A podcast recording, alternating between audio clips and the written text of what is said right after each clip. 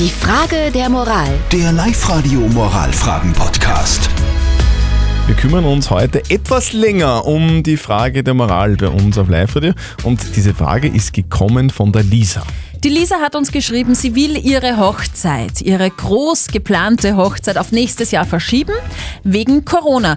Ihr Bräutigam sagt jetzt, nein, komm Lisa, wir heiraten heuer, weil weniger Gäste bedeutet auch weniger Kosten. Wie praktisch. Jetzt ist die Lisa natürlich sauer, weil das wäre ihr Traum gewesen, eine große Hochzeit, weißes Kleid, vielleicht sogar noch eine Kutsche mit Pferden und sie zweifelt jetzt tatsächlich etwas an seiner Liebe. Also ich kann den Verlobten von der Lisa wirklich verstehen, weil Kohle sparen ist immer gut. Günther, siehst du das auch so? Das darf man auf überhaupt keinen Fall machen, sparen bei der Hochzeit. Das macht man im Normalfall einmal im Leben. Ich habe selber 2014 geheiratet. Das war die größte Garde, 120, 150 Leute waren. Das war nur eine Fetzengarde. Und wenn du im Nachhinein betrachtest, dass du sparst, also das fällt dir immer, immer. Das fällt dir immer an, sagt der Günther. Aber was ist denn jetzt moralisch okay?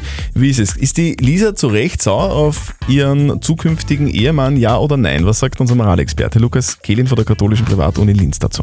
Eine Hochzeit ist rechtlich eine Vertragsschließung zwischen Vertragspartnern.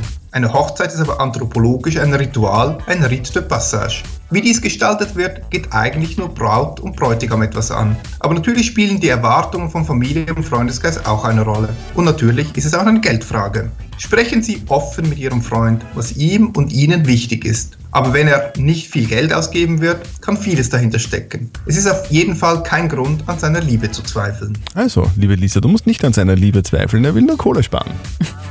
Seht, Macht's seht, nicht besser, finde ich. seht ihr das genauso wie unser Moralexperte Lukas Kehlin oder sagt ihr, ja, die Lisa ist zu Recht sauer, die hat ein Recht auf ihre Traumhochzeit? Ja, hat sie.